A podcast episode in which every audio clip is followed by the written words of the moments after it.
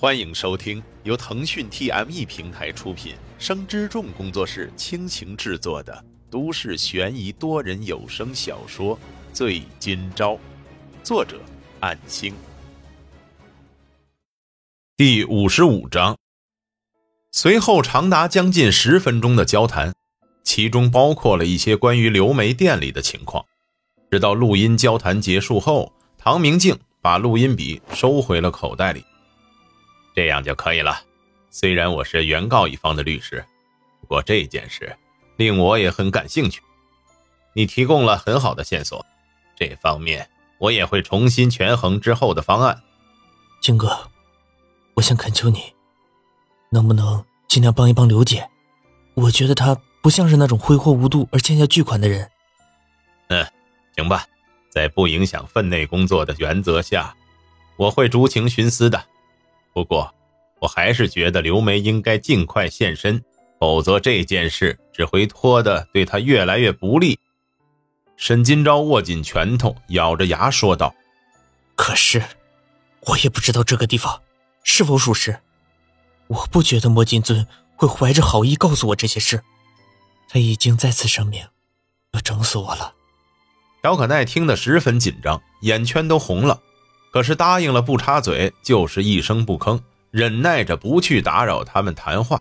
唐明镜想了想，慢条斯理地阐述了一些可能性。经过猜测之后，把最有可能的动机进行说明。或许莫金尊告诉你，就是希望你帮刘梅躲起来，让你牵扯其中，到最后很可能会导致你被警方怀疑，比如协助犯罪嫌疑人藏匿行踪。知情不报等罪责，别忘了，现在你的处境是绝对经不起这种波澜的。一旦跨线了，很可能就会被收监，以后必须注意。唐明镜郑重提醒着，毕竟刚才录音也是想极力避免这种情况。虽然自己是因为工作原因间接被墨家雇佣，可是也有自己不得不严守的底线。如果墨家还想利用自己来迫害沈金钊的话，那恐怕是想多了。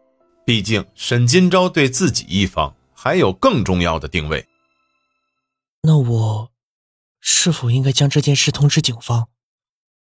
如果考虑太久的话，如你所说的，可能过了今晚，莫金尊就会通过那家财务公司报案，到时直接会检举我知情不报吧。是的，一般来说，他现在就能这样做。不过时间间隔超过一个晚上的话，那你就百口莫辩了。我建议你现在就主动报警说明情况。不过出于慎重，你直接去警局会好一些，免得有警察出入这里的话，会让邻居对你的评价出现影响。沈金钊点点头，说道：“小奈，你和静哥先在这里等我吧。”我去一趟就回来，小赵哥哥，我也要去。沈金钊刚想拒绝，可是却没有拒绝的理由，因为要说明情况的对象是他的母亲，就算不是亲生的，也是养育乔可奈多年的母亲。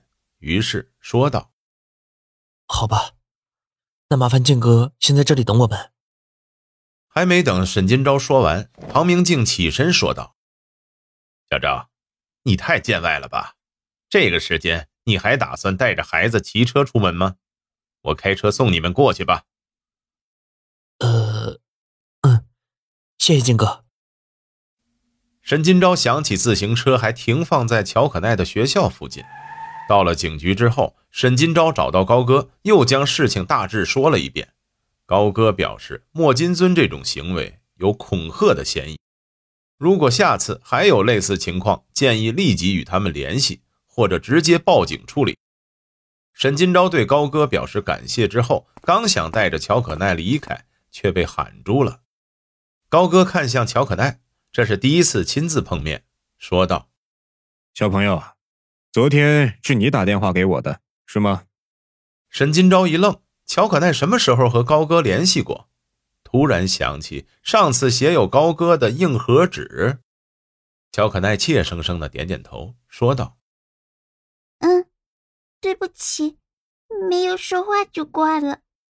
高歌一米八几的个子，努力使自己看上去比较亲和的弯下腰说道：“没关系，关于你妈妈的事儿，民警叔叔们会努力帮你找到她的，放心吧。”嗯嗯，谢谢。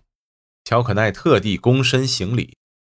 小赵，方便的话，把乔可奈的老师联系方式也给我吧，我有事儿和那边联络，也省得调查了。嗯，好的。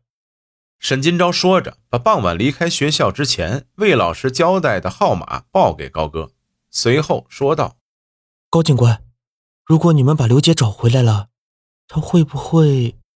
沈金钊没敢再继续追问，毕竟乔可奈也在，反而是高哥拍了拍沈金钊的肩膀，说道：“这些就不是我们能干涉的了，具体罪责要看检察方的裁定。”我们只负责找回刘女士，将可能涉嫌犯罪的人员绳之于法。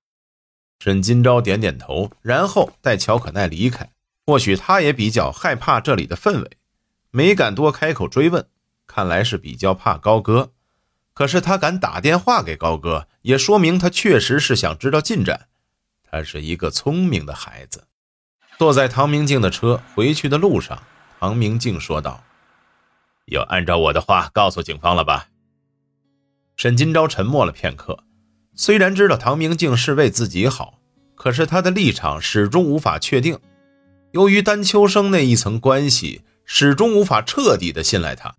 这也是无论唐明镜对自己多么友善，给予过多少的帮助，都只能记在心里，期望今后能报答，却明知道他搬过来是另有目的，也不能把那两份文件。交给他，他没有正面回答唐明镜的问题。他交的内容虽然更能得到警方的偏护，可是高歌不是那么容易被糊弄的人，所以并没有将他教的那套漂亮话告诉高歌。